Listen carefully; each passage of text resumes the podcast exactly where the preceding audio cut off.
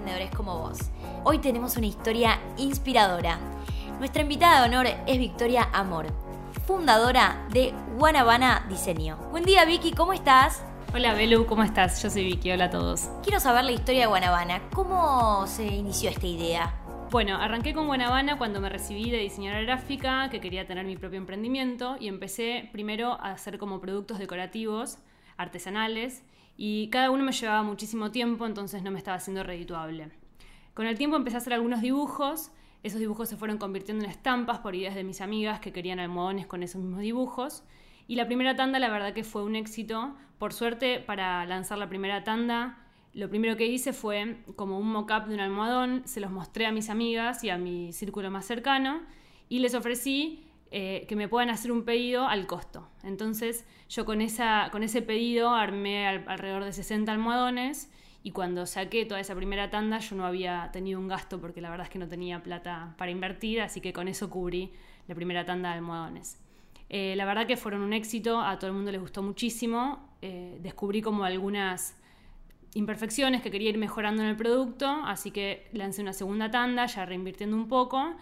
Y bueno, y ahí ya pude cerrar el producto como me gustaba. Se acercó diciembre con Navidad y ferias y tuve como una gran expansión rapidísima porque tenía el precio bastante bajo como para lograr esta, esta apertura. Así que bueno, ahí empezó un poquito todo.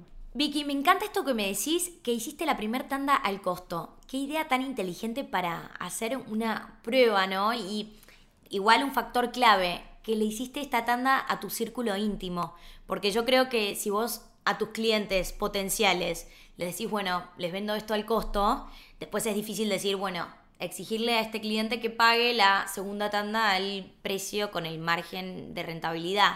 Sí, tal cual. A mí me permitió esto de poder hacer una prueba, un primer intento, poder detectar primero si el producto gustaba, porque yo no estaba segura. Si bien tenía ganas de hacerlo, eh, y le tenía mucha fe, no estaba segura de cómo iba a reaccionar el público con todo esto, pero la verdad que en cuanto saqué la primera tanda, se los entregué, antes de entregárselos a todos mis familiares y amigos, saqué fotos, los subí a las redes y la verdad que tuve una respuesta excelente, así que eh, me sirvió como para sacarme esta duda y sobre todo para inflarme de confianza, poder reinvertir un poquito más y hacer una tanda mejorada y en mayor cantidad. ¿Por qué decidiste emprender sola? Eh, toda la vida, desde chiquita que tengo como proyectos personales, pasé de hacer carteras, hacer zapatillas, hacer macetas pintadas, hacer remeras, de todo. Eh, siempre me gustó trabajar sola porque la verdad que tengo mucha energía para estas cosas y cuando me pongo algo en la cabeza voy con todo hacia eso y a veces es difícil encontrar una persona que se pueda adaptar a esa energía y sobre todo cuando vos tenés claro que querés vivir de esto y que no querés tenerlo como un hobby o como un pasatiempo. Así que desde el momento uno cuando eh, pensé la idea de Guanabana sabía que lo tenía que hacer sola. Eh, y bueno, las ganas de emprender nacieron con todo eso desde siempre. De todas maneras, no conocía el mundo emprendedor hasta, hasta que empezó a crecer un poquito más Guanabana y me empecé a cruzar con un montón de gente que estaba como en el mismo camino, capacitándose, haciendo un montón de actividades que yo desconocía. Hoy el mix de productos incluye únicamente almohadones, o también tenés otros productos? Por ahora sí, el fuerte siguen siendo los almohadones. Si bien ahora estoy vendiendo mis dibujos como láminas eh, y estoy vendiendo algunos libros digitales con dibujos míos para que puedas imprimir y colorear, eh, estoy pensando en nuevos productos, pero hasta fin de año que pasen las fechas duras, eh, vamos a seguir solamente con los almohadones. Bárbaro. ¿Cuáles son tus canales de venta? Principalmente tienda nube, pero también la verdad es que tengo derivo toda la gente desde Facebook, yo la red social que más manejo es Facebook. Después tengo tres showrooms, uno en el showroom taller donde tengo en Quilmes, otro en Belgrano y otro en Recoleta, que son showrooms compartidos. Eh, pero bueno, el fuerte siempre está por, por el e-commerce. Qué interesante. Eh, para nosotras en Sofía va creciendo muchísimo todos los meses, pero al mismo tiempo es difícil. Para accesorios y para deco uno compra más, porque bueno, no tenés esa duda de que si te calza bien o si te calza mal, pero ¿cómo ves vos el, crecimiento del comercio electrónico hoy en Argentina? Eh, no, yo sin duda creo que la gente se está soltando mucho más y empezando a tomar confianza con la venta online. Eh, con respecto a la, comparación con accesorios, en, o sea, en cuanto a los almohadones, cambia muchísimo porque uno, uno de mis miedos justamente era que la gente para comprar un almohadón necesita tantearlo y ver si es mullido y si la tela es suave. Eh, pero bueno, por suerte las estampas son tan coloridas y llamativas que la gente medio que compra eso. Y después cuando llega a la casa se encuentra que el producto también está bueno, que la calidad de la materia prima es bárbara, entonces seguramente reinciden después con otra compra. Bárbaro. Eh, ¿Cuál es el precio de un almohadón? Eh, los que tengo ahora de la nueva línea están 300 pesos. Ah, buenísimo. Creo que es un precio muy competitivo. Eh, estoy interiorizada porque cuando me mudé sola hace dos años me acuerdo que me compré almohadones a 250 pesos y ni me imagino ahora el precio, pero deben ser deben estar alrededor de 500, más o menos la competencia. Y no tenían tanto diseño, se puede decir. Quiero saber un poco de cómo te organizás, eh, cómo está la, compuesta la empresa. ¿Vos hoy te ocupás de todas las tareas o tenés alguien que te ayude? Aprendí hace poquito a organizarme. Hasta hace poco la verdad es que llevaba todas notas por 700 agenditas distintas y papeles. Este año me di cuenta que necesitaba organizarme mejor, así que hice un asesoramiento para emprendedores que me ayudó muchísimo. Eh, sobre todo para mejorar la productividad porque me encontraba haciendo todas las tareas a la vez. Entonces interrumpía coser un almohadón por responder una consulta en Facebook, por anotar una venta Así que bueno, empecé a organizar todo eso. Por suerte, hace poquito una amiga empezó a ayudarme con todo lo administrativo, el resto lo sigo haciendo yo. Em, así que sigo con todas las tareas, o la mayor parte. Vicky, ¿y esto de ser tu propia community manager? Eh, ¿Cómo lo definís? ¿Es un desafío? ¿Pensás que fue una correcta decisión? ¿O estás pensando contratar a alguien que se ocupe especialmente de las redes? En realidad cuando yo me di cuenta que necesitaba expandirme en las redes, obviamente lo primero que pensé fue en contratar a alguien, ver de qué manera contratar a alguien para que me pueda dar una mano con las redes, con la comunicación. Pero cuando conocí a este chico Martín Cabrera que me ayudó y hicimos el curso, lo primero que me dijo fue eso, que quizás es un servicio muy caro para emprendedores y la verdad es que nadie conoce tu marca como la conoces vos y a tus clientes, a tus productos. Entonces, lo mejor yo creo que es capacitarse para poder responder por uno mismo, sobre todo para que la marca empiece a tomar una personalidad y sea coherente desde el producto hasta el mensaje que respondes en Facebook. Eh, así que yo no sé si más adelante, cuando la marca ya crece, te sirve delegarlo, pero bueno, yo creo que en principio la comunicación tiene que salir del creador. Estamos escuchando a una gran, gran emprendedora, totalmente multitasking. ¿Qué consejo le darías a aquellas emprendedoras o emprendedores que estén pasando por esta misma etapa de hacemos todo? Que donde tengan la, posibilidad de delegar no lo duden y sobre todo que conozcan sus limitaciones, porque uno a veces eh, con el afán de querer hacer todo y hacerlo a su manera, se pierde de ver que quizás otra persona estudió para hacer eso y tiene como muchísima más capacidad para hacerlo. Así que, bueno, que se animen a delegar es dificilísimo, pero es lo más importante y creo lo que te ayuda a crecer. Buenísimo. ¿Y cómo ves Guanabana en cinco años? ¿Cuáles son tus objetivos? ¿Cuál es tu visión? A mí lo que me encantaría es que Guanabana pueda eh, abarcar muchísimos productos más. Yo tengo ganas de que estas estampas se empiecen a plasmar en diferentes productos y quisiera, yo ya hace poquito con todo esto de los dibujos y que generé como una personalidad de la marca, son reconocibles y creo que ya se identifican como lo más importante de Guanabana. Entonces lo que quiero es eso de que una estampa pueda estar en 5 o 10 productos distintos, puedas combinarlo y bueno, tener esa, variedad. Hablando de personalidad, ¿cómo definís eh, a la marca Guanabana? ¿Cómo es una chica Guanabana? ¿Cómo es una casa, Guanabana? No sé si le ponemos en chica o casa. sí, no sé. Eh, en chica me cuesta un poquito porque la verdad es que todavía, si bien yo creía hace poco que tenía el perfil de, mi cliente definido y me lo imaginaba una chica de 27, 28 años que se estaba yendo a vivir sola y que podía darse el lujo de decorar su casa como quisiera.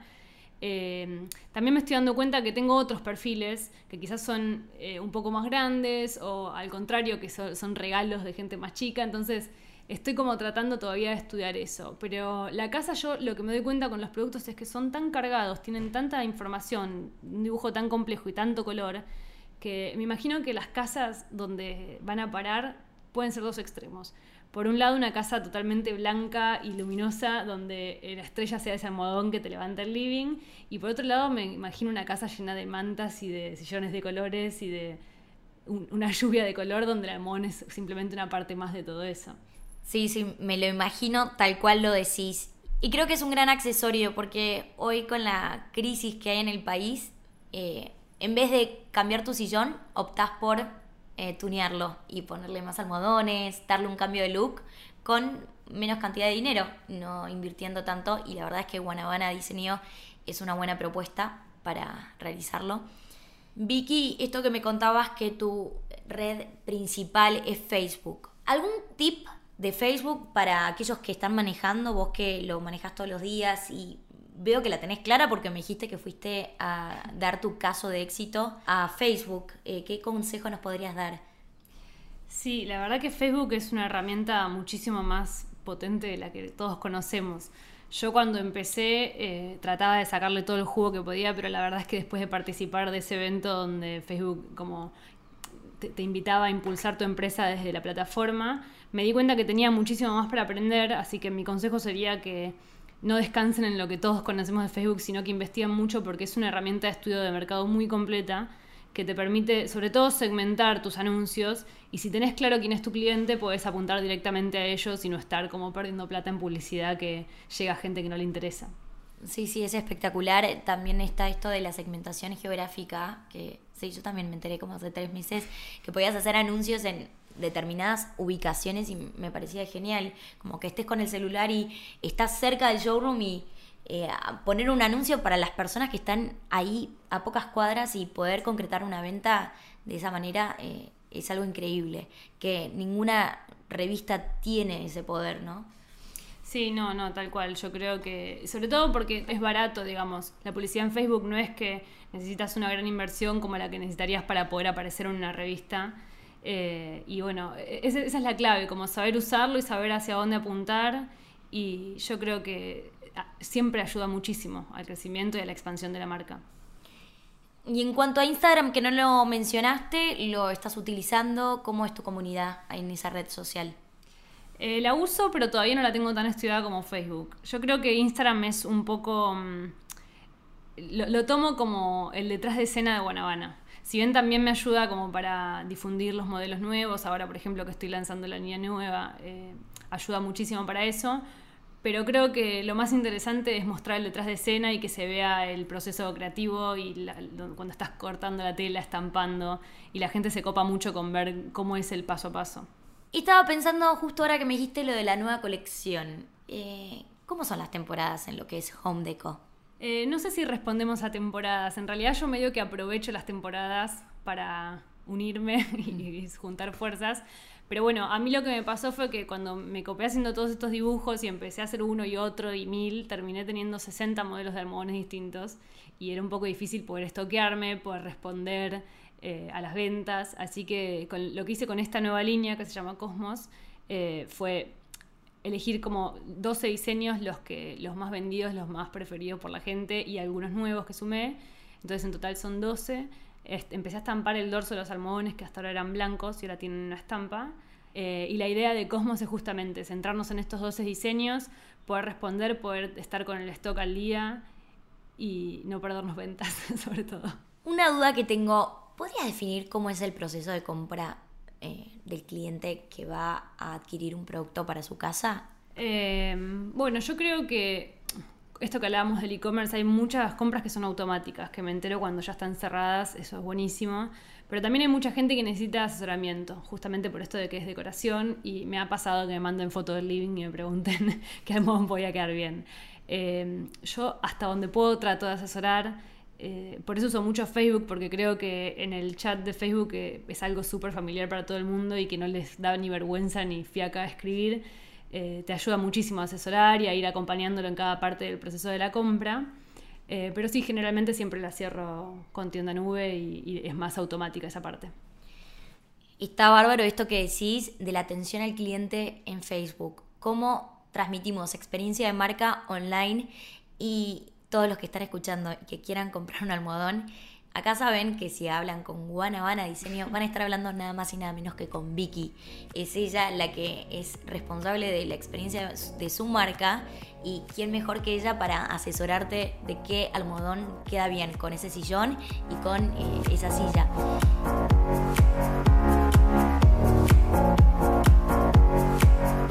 Quieren estar al tanto de todos los episodios semanales de Emprendals, no se olviden de suscribirse en iTunes o de seguirnos en SoundCloud. Nos van a encontrar bajo el usuario Emprendals. Sus comentarios siempre nos aportan. Y si les gusta el programa, por favor compártanlo en sus redes sociales.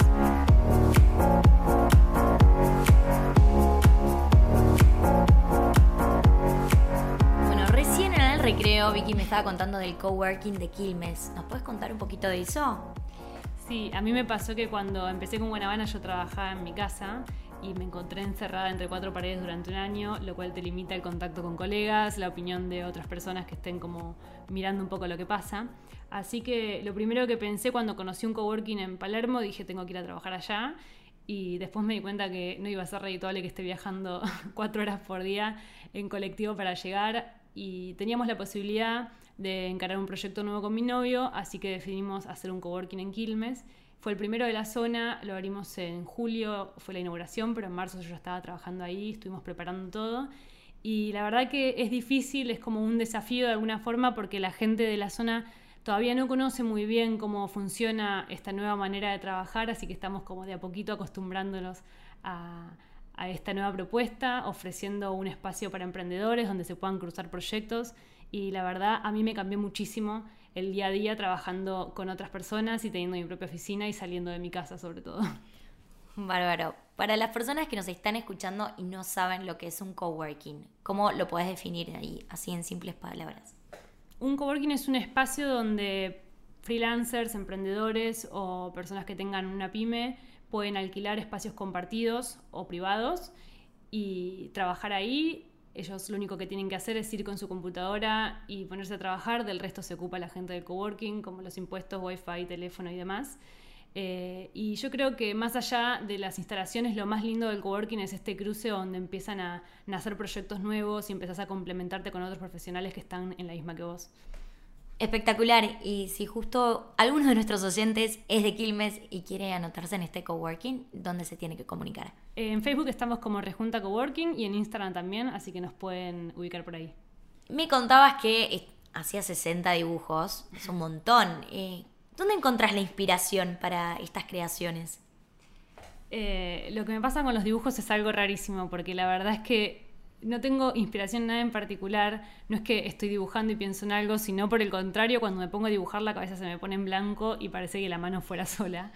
Eh, después me di cuenta con el tiempo, cuando empezaron a hacerme esta pregunta de qué es lo que me inspira, a tratar de prestar atención en esas cosas, y me doy cuenta que lo que me inspira a mí son cosas como muy cotidianas. De golpe me encuentro, hace poquito estaba en una playa sacándole una foto eh, como disimuladamente a una chica que tenía un pareo que me encantaba y yo lo único que quería era ver una figura en particular de que después la traduzco de otra manera a mis estampas, o quizás eh, en flores, en la repetición que tienen, o quizás en la ciudad, en las geometrías que encuentro.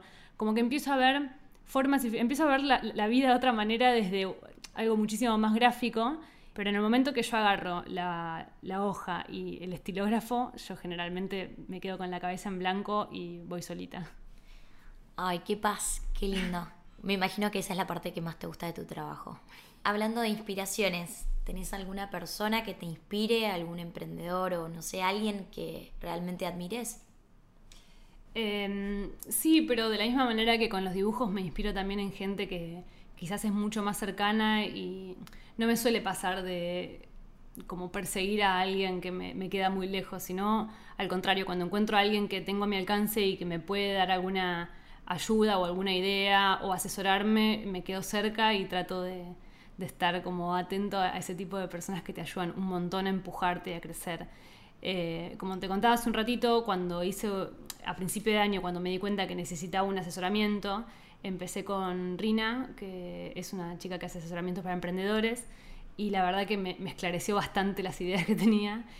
Eh, bueno, también Martín Cabrera es otra persona que me ayuda muchísimo en toda esta parte. Yo hice un curso con él sobre la publicidad en Facebook y me ayudó a posicionar la marca en las redes, a entender cómo es una estrategia de comunicación y esto que les contaba sobre saber a quién apuntar. Eh, yo creo que eso está bueno, cuando detectas que una persona te puede dar una mano, puedes aprender o puedes acercarte, eh, es clave porque solo es muy difícil seguir avanzando. Creo que la comunidad de emprendedores cada día es más grande y cada día es más solidaria con todos los emprendedores que me junto, bueno, yo les cuento mi experiencia, ellos me comparten la suya. Bueno, de hecho, Vicky, hoy vos estás compartiendo la tu linda historia y no solamente conmigo, sino con nuestra gran comunidad que cada semana crece. Eh, y es importante, chicos, júntense con otros emprendedores, escuchen las historias de las personas que ya lo hicieron y reciban inspiración, experiencia, conocimiento. está buenísimo. a veces es únicamente mandar un mensaje de inbox, un mail. todos están abiertos a contar su experiencia y compartirla con ustedes.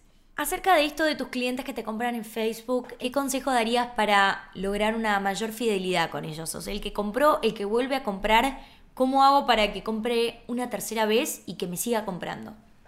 Como te contaba, sobre poder abarcar diferentes productos y quizás una idea que tengo en mente es las fundas para notebooks. Entonces yo me imagino que una persona puede estar tranquilamente tirada en el sillón, apoyada en, en un almohadón Guanabana, trabajando con la notebook y con la funda al costado y yo creo que eso es una buena manera de fidelizar.